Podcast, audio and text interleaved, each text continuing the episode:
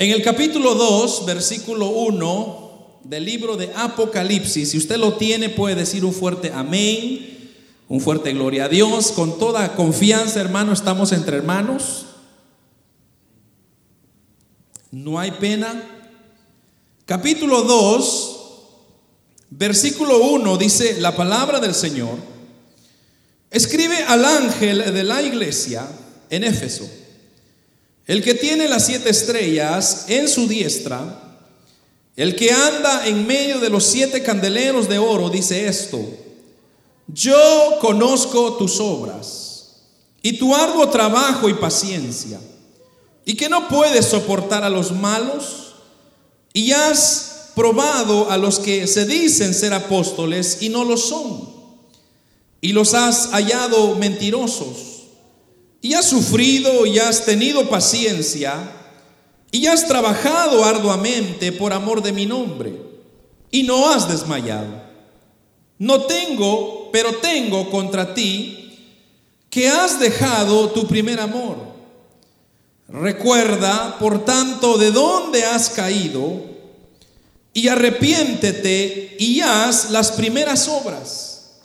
Pues si no, vendré pronto a ti y quitaré tu candelero de su lugar si no te hubieres arrepentido. Amén.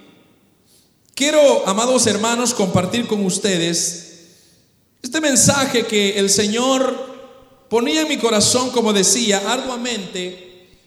Constantemente regresaba a esta lectura y yo no entendía por qué.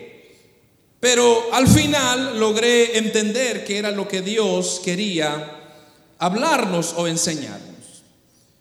Hermanos, cuando Cristo habla en el Apocalipsis, en este libro de las revelaciones, él de aquí del capítulo 2, él comienza a hablarle a las iglesias allá en Asia Menor, y eran siete iglesias donde, hermanos, eh, el apóstol Pablo los había instituido desde un principio y que cada iglesia estaba en un lugar geográfico bien estratégico.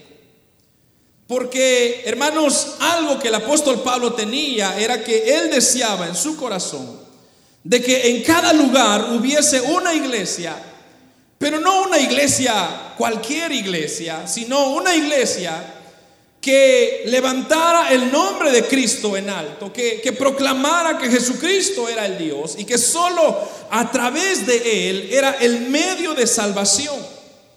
Entonces vino Él y estratégicamente puso a las diferentes iglesias geográficamente en un lugar para que, hermanos, fuera fácil llevar el Evangelio.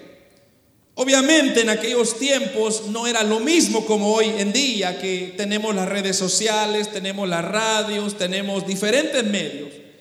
En aquel entonces había que ir literalmente, llevar un mensaje. Entonces el apóstol Pablo me fascina porque él había pensado en eso. Y él dijo, vamos a instituir una iglesia acá, otra iglesia allá, otra iglesia acá, porque aquí es donde vamos a partir, a llevar el mensaje de salvación. Ahora lo que a mí me llama la atención es que el Señor tenía un mensaje para aquellas iglesias. Y esas mismo o ese mismo mensaje es aplicable a las iglesias de hoy en día porque los mismos problemas que esas iglesias tenían Hoy en día las iglesias también tienen esos mismos problemas. Entonces, Éfeso, hermanos, era una ciudad muy, muy próspera, porque estaba en un, a la orilla del mar, a un puerto, era portuaria la ciudad. Y estaba bajo el imperio romano, de tal manera que todo lo que pasaba en Asia Menor tenía que pasar por Éfeso. Entonces Éfeso llegó a ser una ciudad muy, muy próspera. De hecho, tenía uno de los templos más grandes, porque ahí habían levantado una diosa que se llamaba Diana, y que, hermanos, la adoraban porque Diana era la diosa de la fertilidad. era la diosa de la inmoralidad sexual. Y de hecho dice que ese templo, hermanos, era considerado una de las siete maravillas de ese entonces. Pero todo lo que pasaba adentro de ese templo era, hermanos, era desastroso. La gente, hermanos, hacían barbaridades adentro de ese, de ese templo. Entonces, a pesar de que había prosperidad por un lado, había beneficios buenos, por otro lado, estaban llenos, hermanos, de tanta, eh, de, tanta posteridad terrible, había prostitución, había, y estaba una mezcladera de hombres con mujeres, hombres con hombres. Hermanos, era terrible lo que se vivía ahí. Entonces, Éfeso era una ciudad llena, hermanos, de idolatría. Era llena, ciudad llena de brujos, de hechiceros, de curanderos, de adivinos. Lo peor. Entonces vemos una cosa, vemos que está prosperando por un lado, pero por otro lado está menguando, porque el pecado había eh, crecido de tal manera que ya no, ya no tenía control. Entonces cuando Pablo conquista esta ciudad de Éfeso, de perdón, él se enfrenta, hermanos, y esto usted lo va a ver en Hechos de los Apóstoles, capítulo 20, por ahí, donde el apóstol Pablo se tiene que enfrentar, hermanos, a una oposición espiritual terrible. Porque donde hay santería, donde hay adoración a Satanás, donde hay brujería, donde hay todo pecado, hermanos, lo que está pasando ahí es que hay el gobierno de las tinieblas está operando ese lugar. Entonces, la guerra espiritual es una guerra que se tiene que pelear espiritualmente. Entonces, el apóstol Pablo pelea esa batalla cuando él llega y lleva el evangelio a esa ciudad de Éfeso. Y él funda la iglesia. Ahora, como había toda esa situación que le acabo de explicar, entonces la iglesia comenzó a florecer como usted no tiene idea. Y comenzó, hermanos, a, los hermanos comenzaron a, agarrarse del Señor, a creerle al Señor, comenzaron a cambiar sus actitudes, comenzaron a, a regresarse al Señor y comenzaron ellos a tener una base sólida para poder enfrentar espiritualmente a lo que estaba pasando ahí en Éfeso. Pero ahora, en este capítulo 2, vemos que el Señor le está hablando a la iglesia de Éfeso. Y lo primero que el Señor comienza a, sacar en cara es las cualidades de esta iglesia. Y mire lo que dice el versículo 1. Escribe al ángel de la iglesia, el ángel es el pastor de la iglesia en Éfeso, y dice, el que tiene las siete estrellas en su diestra, el que anda en medio de las siete candeleros de oro, dice esto. Versículo 2. Yo conozco tus obras. Es lo primero que le dice. Cuando yo veo el Señor diciéndole a la iglesia de Éfeso, yo conozco tus obras, es porque Dios estaba ahí presente. Es porque Dios estaba en medio de su iglesia. Y él conocía lo que estaba pasando.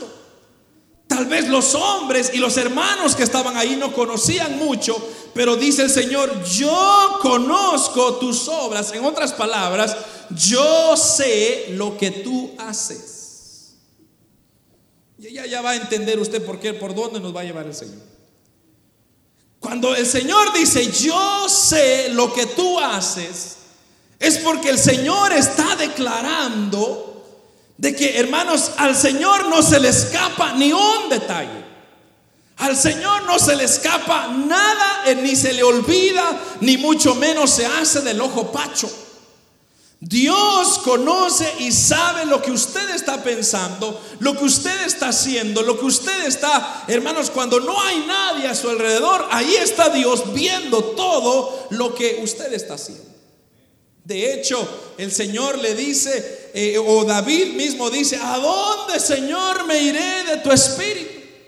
Si yo subiera las estrellas, ahí estás tú. Si yo me fuere debajo de la tierra, ahí estás tú. Si me voy en el mar, ahí estás tú también. ¿A dónde me iré? cuando nosotros vemos eso, lo, lo más importante acá es esto. El Señor dice, yo conozco tus obras. Y luego dice, y tu arduo trabajo y paciencia. O sea que una vez más Dios había notado el trabajo duro que los hermanos habían tenido. Y como le dije al principio, hermanos, las iglesias de Asia Menor o estas siete iglesias no eran tan diferentes como la iglesia de hoy en día. Usted podría decir, oh hermano, es que en ese tiempo no había redes sociales, no había Facebook, no había eh, YouTube, no había esos medios, hermano. Entonces, entonces, como que era más fácil vivir el Evangelio. Eso es lo que usted piensa. Quizá no habían esas cosas, pero habían otras y eran aquellas guerras espirituales que se tenían que pelear contra aquellos hechiceros, contra aquellos hermanos eh, brujos, adivinos, curanderos, todos esos. Esa era una guerra que pelear. Hoy en día nuestras guerras quizás sí son diferentes, pero de igual manera hay que pelearlas. Hay muchas personas que viven de lo que dice el Facebook. Hay muchas personas de lo que dice el Instagram o lo que dice el YouTube y, ahí se van. Pero hermanos, esos son medios que los mismos hombres han inventado para entretener y para hipnotizar las mentes de las personas. Pero hermanos, si nosotros fuéramos de aquellos que, hermano, dijéramos, vamos a dejar un lado un momento eso y vamos a concentrarnos, ¿qué dice la palabra de mí? ¿Qué dice Dios de mí? Diría el Señor, yo conozco tus obras. Diría el Señor, yo conozco tu arduo trabajo. Yo conozco tu paciencia. Y ahí comienza, mire. Dice, Versículo 2, continuamos ahí. Dice, y que no puedes soportar a los malos. Has probado a los que se dicen ser apóstoles y no lo son. Has hallado mentirosos. O sea que Dios comienza, hermanos, a sacar unas cualidades que aquella iglesia había hecho o había formado en medio de sus luchas. No soportas a los malos. Cuando yo veo eso, no soportas a los malos. Lo que está diciendo ahí es que ellos han luchado por mantener una verdad, por mantener una santidad, por mantener su vida en contra de la inmoralidad que el mundo se había levantado. Y que hermanos, la iglesia había permitido y se había guardado para no caer en todos esos errores y librarse de todos esos pecados.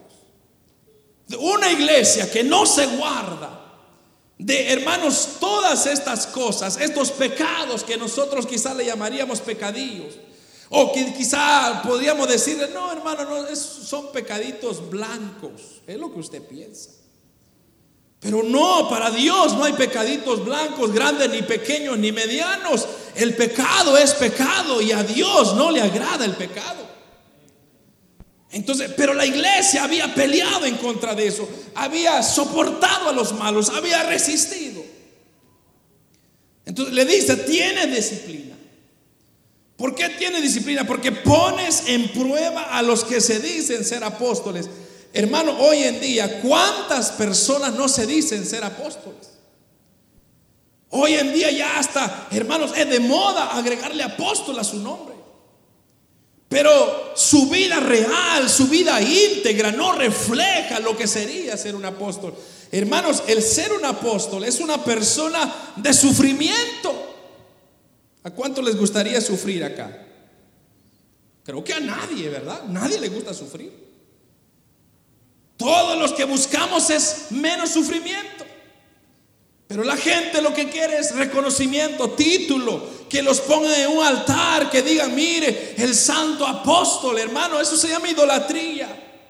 Nosotros no necesitamos títulos, lo que necesitamos es un corazón contrito y humillado delante de Dios que diga, Señor, yo te adoro y te exalto por quien tú eres.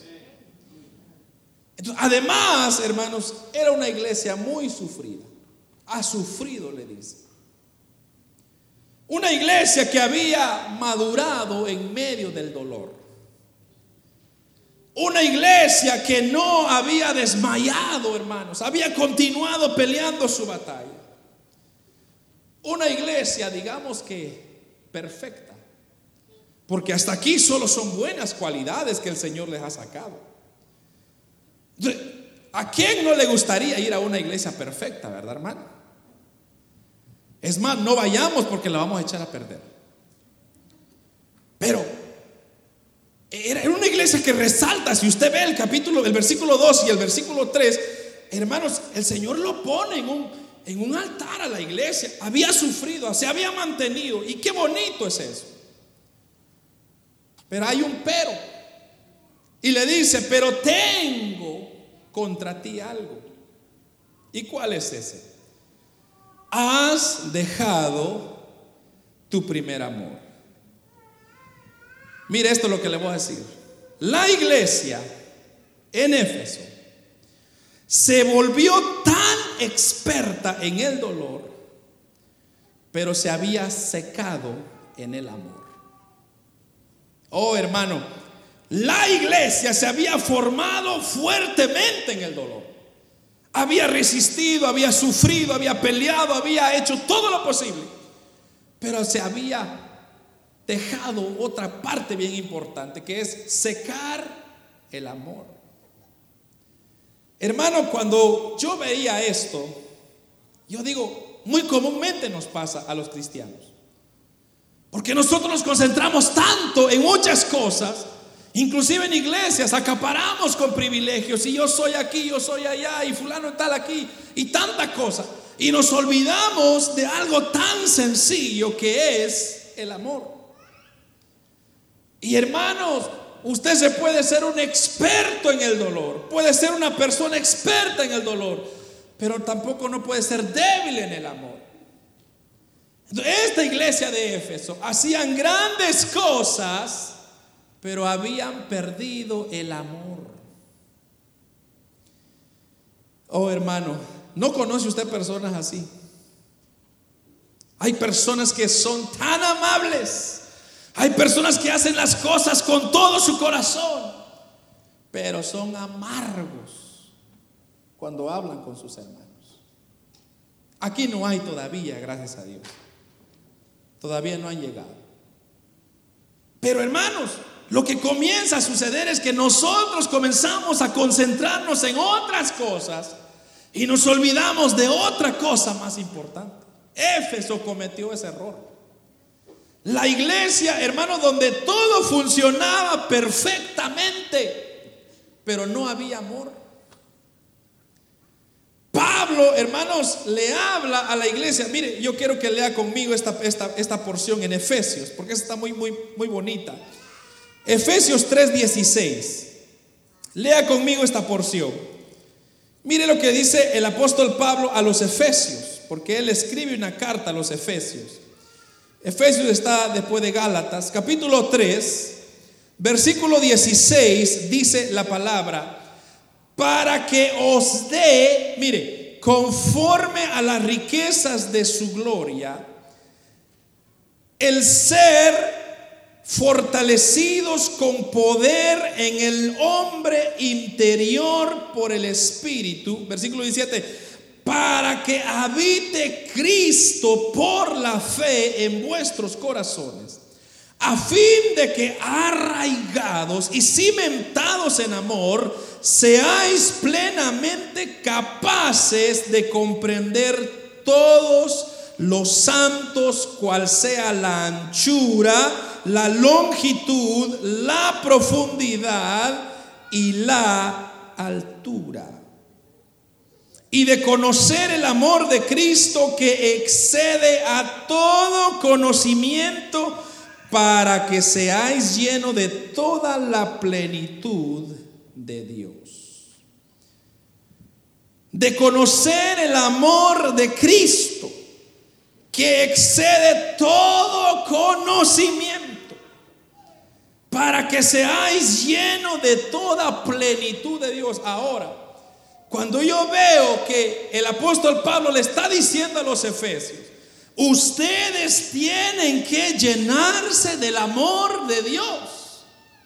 Porque el amor de Dios dice, no tiene longitud, no tiene profundidad, no tiene altura. Yo no sé cuántos se recuerdan aquel corito que dice, el, amor de Dios es maravilloso.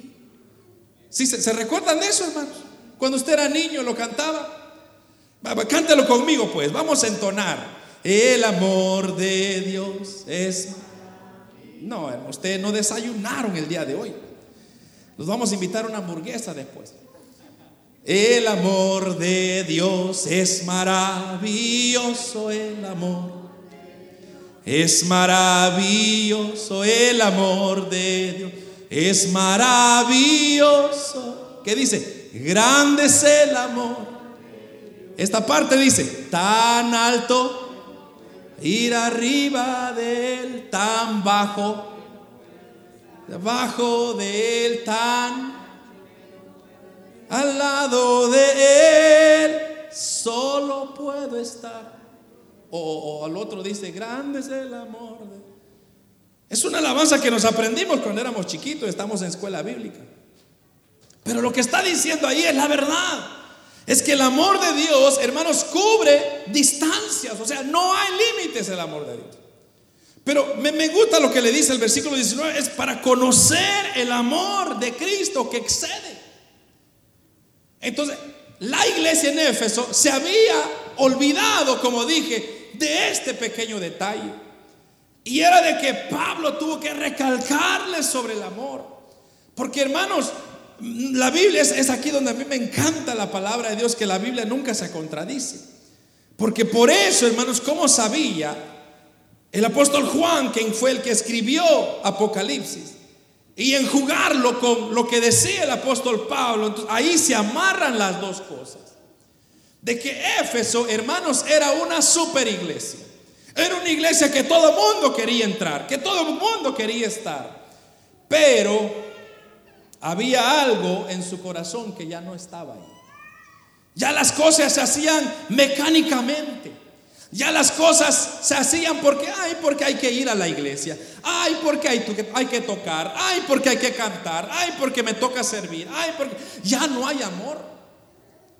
Cuando el amor se seca y la iglesia se vuelve experta en el dolor, pero su amor se seca, entonces lo que comienza a suceder es que comienza a hacer las cosas mecánicamente. Y habían olvidado algo tan importante que hermanos ellos se ocuparon de todas las cosas, los detalles, las flores, los balones y todo, está bien bonito. Y se olvidaron de ellos mismos. Jesús, más que ver la labor del trabajo y los resultados que usted pueda producir, Él mira primeramente su corazón. Hermano, usted puede producir tantas cosas. Usted puede producir aquí y allá y ser fulano de tal y hacer mengano y tantas cosas. Pero lo que Dios mira no son los resultados, son su corazón. ¿Con qué corazón lo hace usted? ¿Con qué pasión? ¿Con qué amor? ¿Con qué gozo hace usted las cosas para Dios? ¿Con qué alegría, con qué regocijo va usted a congregarse, a buscar de Dios? Eso es. Entonces, mire, hermanos, las estas palabras, estas dos palabras, versículo 4, pero tengo contra ti que has dejado tu primer amor. Esas dos palabras. Esa era la que me estaban resonando a mí. Ya les expliqué todo lo que estaba pasando con Éfeso. Cuando yo miraba eso, primer amor, ¿qué es el primer amor? Eso era lo que me, me estaba resonando. ¿Qué es el primer amor? En el griego hay una palabra o una letra que comienza con alfa y hay otro que termina con ¿Alguien sabe? Omega, alfa y la omega. Versículo 8 del capítulo 1, mire, dice, yo soy el alfa y el omega. ¿Qué está diciendo ahí?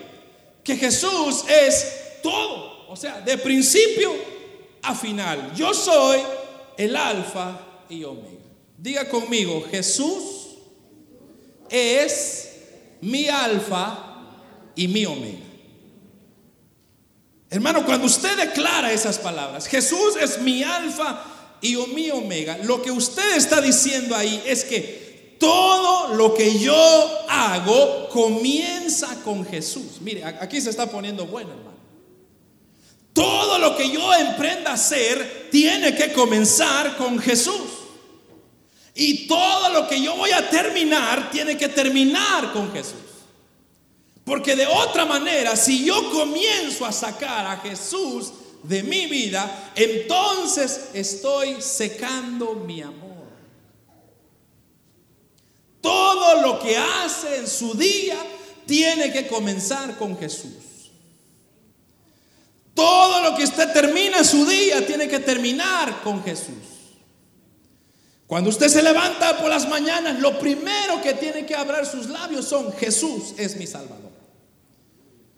La última palabra cuando usted se va a dormir, Jesús es mi Salvador y mi Señor. ¿Por qué? Porque hermanos, si usted saca a Jesús, entonces usted va a hacer todas las cosas que ya le mencioné. Pero ¿de qué sirve si el Señor le va a decir a usted, tengo algo en contra de ti? ¿De qué sirve, hermano? La iglesia en Éfeso se olvidó de incluir a Jesús en sus planes.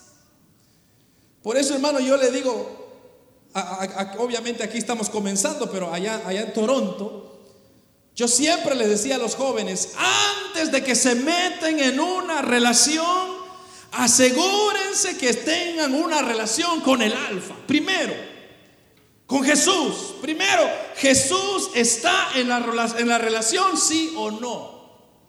Ay, no sé, I don't know what's that, dicen los jóvenes, ¿verdad? Le digo porque así me decían a mí.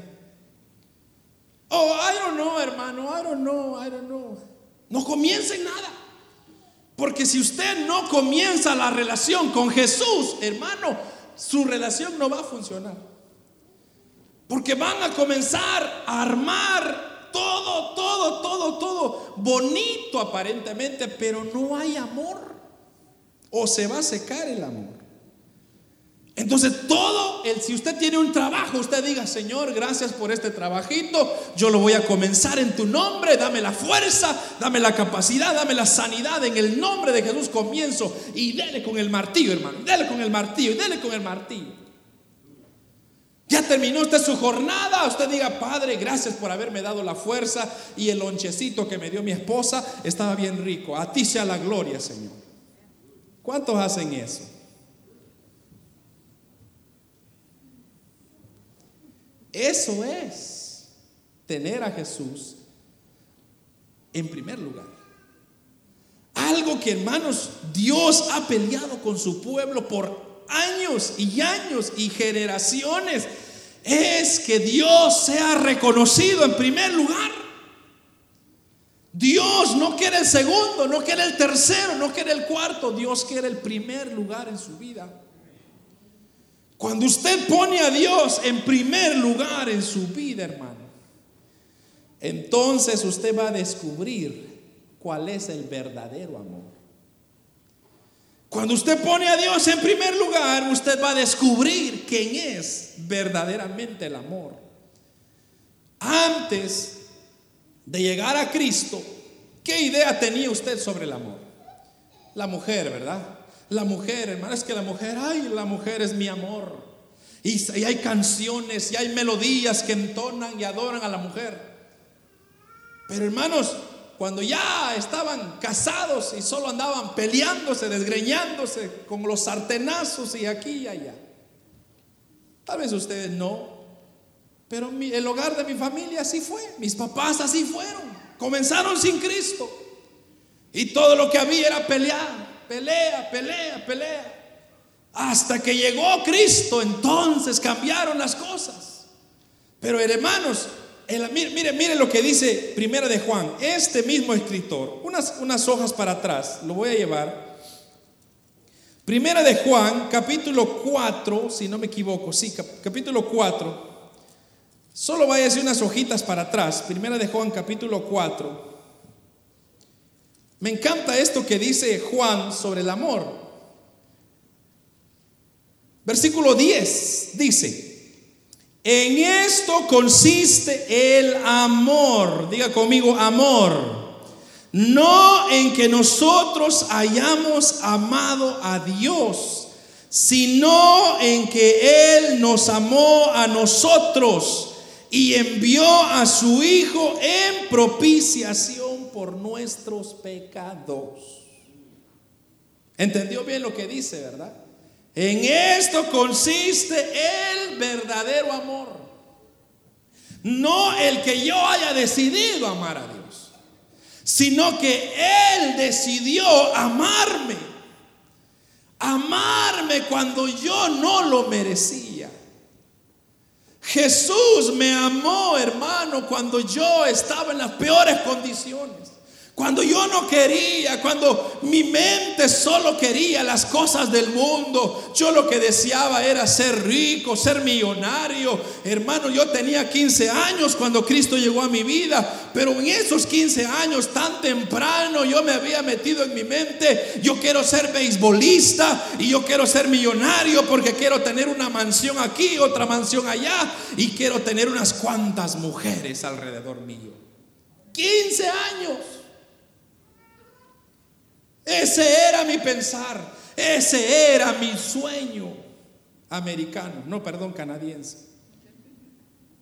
Pero cuando Cristo vino y me amó a mí, a pesar de ser yo así, a pesar de que yo tenía otras ideas, vino Él y tomó la iniciativa. Y me dice, no importa cómo tú eres. Yo decido tal como tú eres. Oh hermano, eso es maravilloso. Nunca nadie me había amado como me amó mi Jesús. Nunca nadie me había dado paz como me ha dado mi Jesús. Hermanos, el amor de Dios es tan maravilloso. Y es por eso que yo hago lo que yo hago, porque yo sé quién es mi Dios. Yo sé que hermanos, si yo hubiera continuado en ese camino, yo quizá ya estuviera muerto, metido en una cárcel o quién sabe qué locuras estuviera haciendo yo, pero yo no hubiera amado a Dios. Yo lo que hubiera hecho es amarme a mí mismo. Pero Él dijo, no, yo te amo. Por eso dice, en esto consiste el verdadero amor. No en que nosotros hayamos amado a Dios sino que Él nos amó a nosotros. Pero ¿sabe que no se quedó ahí? Sino que nos amó a nosotros y nos envió a su Hijo para que muriera en esa cruz. Oh hermano, cuando yo veo eso, yo digo, wow, ¿cómo no voy a incluirte en mis planes, Jesús? ¿Cómo no voy yo, Señor, a incluirte en mi vida, en mi familia, en mi hogar, en mi trabajo, en todo lo que yo emprenda? ¿Cómo no te voy a incluir si tú me amaste? Hermanos, cuando yo veo esto, si usted se muere, si usted algo le pasa, se muere, ¿para dónde se va usted? ¿Para dónde se va usted? ¿Alguien se va para el cielo? Por lo menos yo sí. Si yo me muero, yo me voy para el cielo. Ahora, ¿cómo lo logré? ¿Será que yo soy tan inteligente y tan merecedor, hermano? ¿Será que yo tengo unos cuantos milloncitos por ahí? ¿Será que tengo ahí, como dicen, como dice mucha gente, es que hermano, yo tengo un conecte con el colochito? Otros dicen, oh hermano, es que cuando el Señor venga, yo me voy a agarrar del diácono, del hermano Noé, me voy a agarrar. Es lo que usted piensa.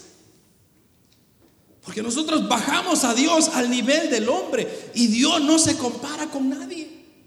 Dios es Dios exaltado en los cielos y Él está feliz gobernando en su trono de gloria. A Él no le pasa nada. Pero nosotros somos tan necesitados, tan hambrientos de Dios, que hermanos, es necesario que usted y yo nos volvamos a nuestro primer amor. Mire hermano, el primer amor es la pasión que uno siente por Dios y el gozo que uno siente por servirle. Ese es el primer amor, mire. Usted sigue trabajando, usted sigue esforzando, usted sigue sacrificándose, pero con gozo, con alegría, con regocijo. Se trata de hacerlo por amor. También otro elemento del primer amor es que, hermanos, nosotros tenemos que mantener la santidad y el temor a Dios. No el temor por Dios, sino a Dios. En otras palabras, no hay amor si no hay santidad. O sea, usted no puede decir, te amo Jesús, pero yo hago lo que quiero. Yo hago lo que se me dé mi merecida gana. Ah, ah. Dios no opera así. Si tú me amas, dice la palabra del Señor, si tú me amas, guardarás mis mandamientos. Eso es lo que dijo Jesús a sus discípulos. Si ustedes verdaderamente me aman, entonces guarden mis mandamientos. Éfeso perdió su santidad. Por eso perdió su amor. Porque donde no hay santidad, ya no hay temor de Dios. Entonces lo que pasa ahí, hermanos, es que solamente se hacen las cosas mecánicamente. Se hace por ganar un sueldo, se hace por llegar a, congregarnos no más por no más. Pero nosotros no estamos acá no más por no más. Yo estoy aquí porque sé que Dios tiene algo para mí. Yo sé que Dios me está hablando y me está enseñando de que yo no yo puedo hacer tantas cosas, pero no debo de olvidarme de mi primer amor. Amar a Dios, amados hermanos, amar a Dios es cumplir su palabra. Es cumplir su palabra, esta palabra la tenemos que cumplir. Eso es amar a Dios. Si usted no cumple su palabra, entonces usted no, no sé qué está haciendo. Hermano, respetar la presencia de Dios que está dentro de su... Fíjese que esto, esto es muy interesante. Muchas veces nosotros pensamos que Dios se quedó acá, en este edificio. Pero ¿qué dice la Biblia? Que nosotros somos templos y morada del Espíritu Santo. En otras palabras, dentro de nosotros está el Espíritu de Dios. Y si el Espíritu de Dios está con nosotros, eso significa que debemos de vivir en santidad, en temor, en respeto a Dios. O sea que usted no puede hacer lo que se dé mi gana, hermano. Lo que se me da mi merecida gana. No. Usted pierde su amor. Y cuando usted pierde su amor, entonces, hermanos, ya no tiene sentido. El seguir a Dios ya no tiene sentido. Hermanos, ¿qué es entonces el primer amor? Yo diría que el primer amor es la ternura, es la sinceridad, es el verdadero afecto hacia mi hermano. Eso es muy interesante, hermano. Es la ternura es ser sincero, es, hermanos, cuidar a mis hermanos, es saludarles. Mire, hay muchas personas que tan solo salen de la iglesia. Dios le bendiga, hermano. Pero ahí quédese, oiga, ahí quédese, porque yo soy apostólico, fulano de tal. No me llame, yo le llamo a usted, ahí quédese. Se creen una gran cosa. Hay otros que, que dicen, oh, yo amo a este hermano, pero a usted, fuchis, fuchis, fuchis. No lo quiero ver. No aman a su hermano. Cuando la Biblia nos llama a amarnos los unos a los otros, cuando se pierde ese amor, se pierde el primer amor. Porque ya no hay santidad, ya no hay búsqueda, ya no hay entrega. Entonces la pregunta es, ¿cómo volver al primer amor? ¿Cómo volvemos al primer amor? La respuesta está en el versículo 5. Mire lo primero que dice, recuerda de dónde has caído. ¿A quién le está hablando el Señor acá? ¿No a la iglesia, hermanos? ¿Sí o no? ¿Le está hablando a la iglesia, sí o no? ¿O le está hablando a los inconversos? Le está hablando a la iglesia. ¿Por qué le está diciendo a los caídos? O sea que los que estaban en la iglesia estaban caídos. Recuerda, por tanto, de dónde has caído. Los caídos estaban dentro de la iglesia. Ahora esto me fascina. Recuerda quién eras antes. Cuando tú le adorabas. Cuando, hermanos, usted servía al Señor con pasión, con gozo, con alegría, con regocijo, y venían otros ya medio maduros y, les, y lo ofendían y le decían, mire, usted no sirve para nada, yo creo que usted no sabe cantar, yo creo que usted no sabe tocar, yo creo que usted no sabe dar la bienvenida, usted no sabe limpiar, y usted decía, amén, gracias, gloria a Dios. Pero llega un punto cuando usted dice, ¿qué me dijo hermano? Perdón, disculpe, que yo no sé tocar que yo no sé cantar, que yo no sé predicar, ya comienza usted a defenderse, ya perdió su primer amor. Pero cuando usted se recuerda, o por lo menos yo me recuerdo, hace 27 años creo que acepté a Cristo, desde los 15 años hasta ahorita, tengo 40 años, usted hace la matemática. Todos esos años yo me recuerdo Hermanos, cuando yo comencé a servir al Señor, yo me recuerdo, era un chiquitín así, y yo me recuerdo que me encantaba cantar, no podía cantar, pero de igual manera yo ahí estaba. Y hermano, había unas personas que me decían, mire, disculpe hermano, pero usted no canta bien. Y yo decía, amén hermano, gracias. ¿Se recuerda usted de esos momentos, hermanos? ¿Se recuerda usted cuando usted adoraba al Señor con todo su corazón y no importaba si había gente o no había gente? ¿Se recuerda cuando usted levantaba la mano y se sentía algo especial? ¿Se recuerda usted, hermano? Cuando usted venía a la iglesia no pensaba una ni dos veces. Usted decía, el día del Señor es el día del Señor. Yo voy a adorar al Señor. Y le ofrecían, mire, le voy a pagar mil dólares la hora. Usted decía, mire, páguemelo mañana, pero hoy es el día del Señor. Hoy en día el dinero nos cambia. Hoy en día, hermanos, las cosas de este mundo nos cambian. Y dejamos al alfa y al omega fuera. Y comenzamos a hacer lo que nosotros pensamos que estamos haciendo bien. Eso fue lo que le pasó a la iglesia de Éfeso. Dejamos a Dios afuera. Y hermanos, cuando Dios se queda afuera, quiero decirles que es cuestión de tiempo que vamos a ver, hermanos, las consecuencias de esas decisiones. Por eso, entonces, ¿qué debemos de hacer? Lo primero es lo más práctico. Veámonos en el espejo de la palabra. Véase en el espejo, hermano. Solo ponga usted la Biblia delante de usted y comience a leer y comience a ver cómo el espejo le va a comenzar a decir a usted dónde necesita trabajar en su vida. Dios siempre nos muestra quiénes somos nosotros. Cuando usted está haciendo algo indebido, usted lo está viendo, Dios le dice, mira hijo, tú estás haciendo algo indebido. Pero si usted no se ve en el espejo, mire, hay gente que anda con el espejo y lo anda haciendo así, mire, mostrando a medio mundo, pero no se miran ellos. mire cómo está, mire cómo está usted. Usted es un pecador, usted es aquí, usted es allá. Y así pasamos, enseñándole los problemas a medio mundo. Pero ¿por qué no le damos vuelta al espejo? ¿Y por qué no dice usted, ¿quién soy yo, Señor? ¿Que estoy haciendo bien las cosas, sí o no? Dímelo, por favor.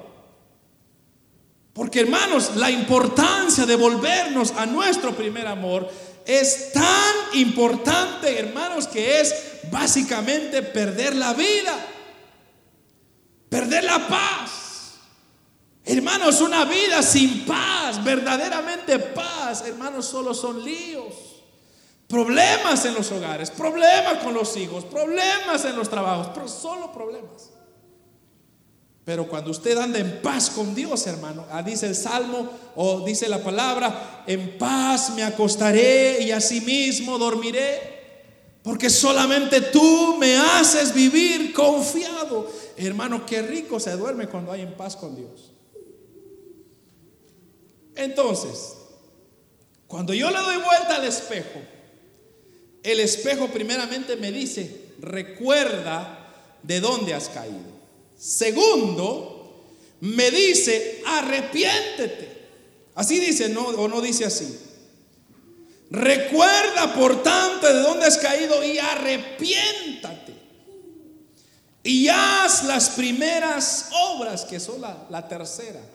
Primera es recuerda dónde has caído. Segundo, arrepiéntate. Y usted sabe que arrepentirse es cambiar de dirección. Si yo voy para acá, me cambio de dirección, voy para allá. Si yo voy para allá, arrepentirme es regresarme por acá. Y a mí me encanta lo que dice Jeremías. Y hermanos, Jeremías, la palabra del Señor, capítulo 6, si no me equivoco, lo voy a leer rapidito para ir terminando.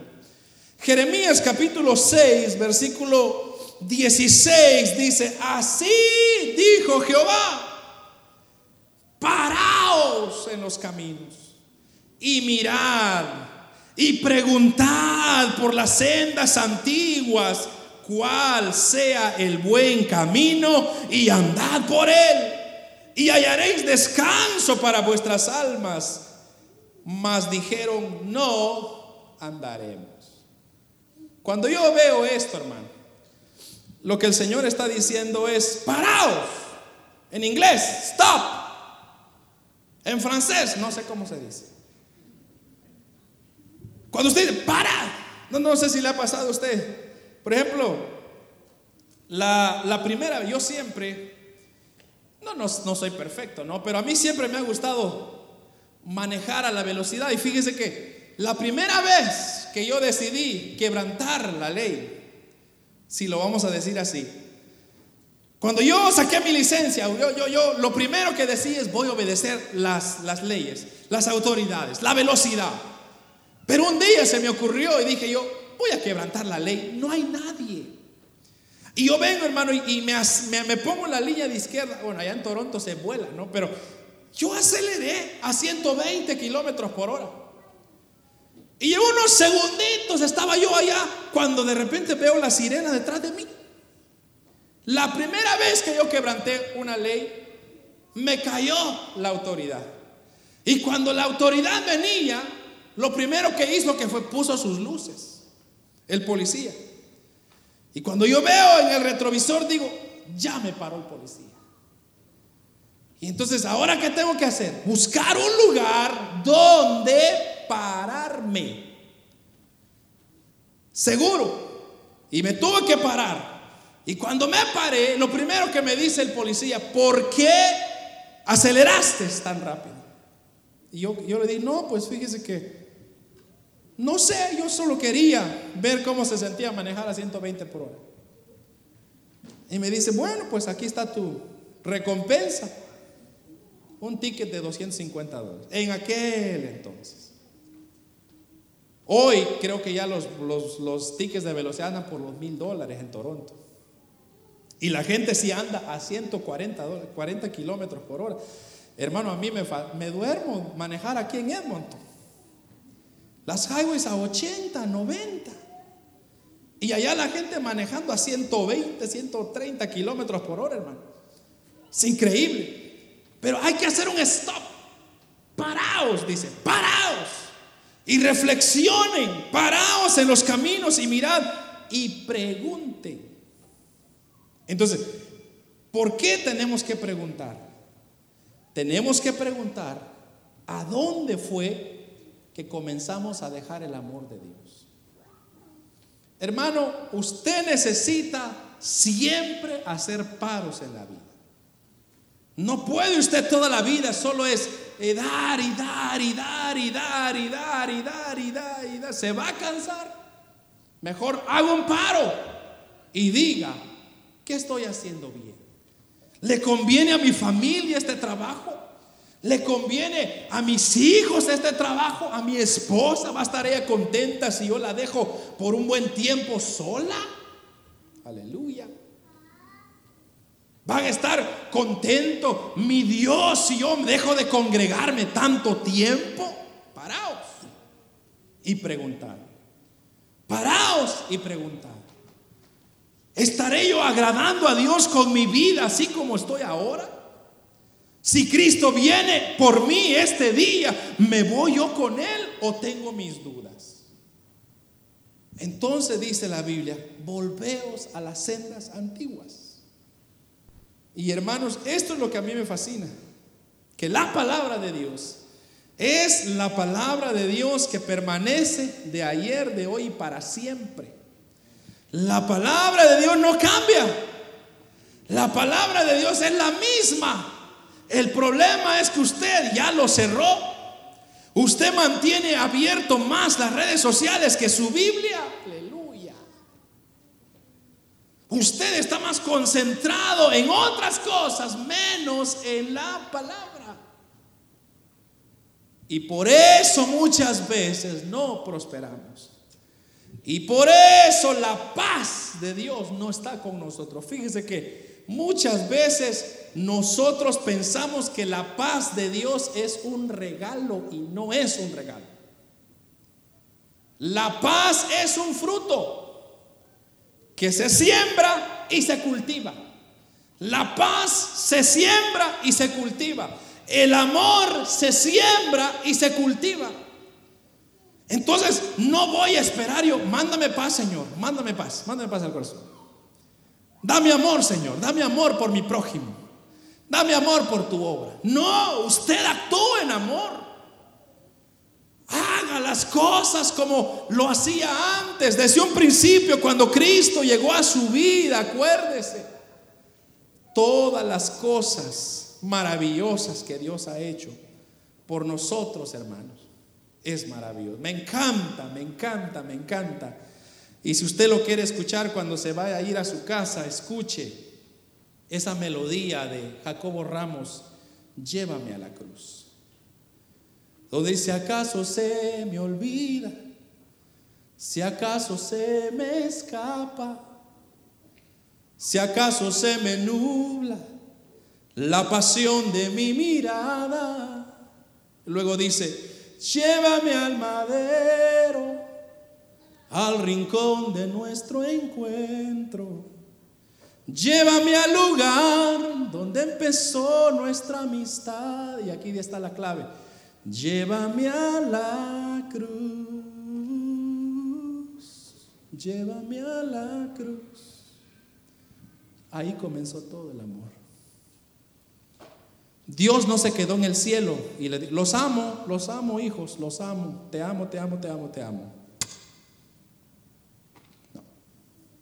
Dice la Biblia que de tal manera amó Dios al mundo, que dio a su Hijo en esa cruz para que muriera por usted y por mí, cuando Él no tenía necesidad. Él estaba rodeado de ángeles, sentado en su trono de gloria, y los ángeles le adoraban. Pero Él dijo, no, yo voy por amor a mis pequeñitos. Por ellos voy a morir yo.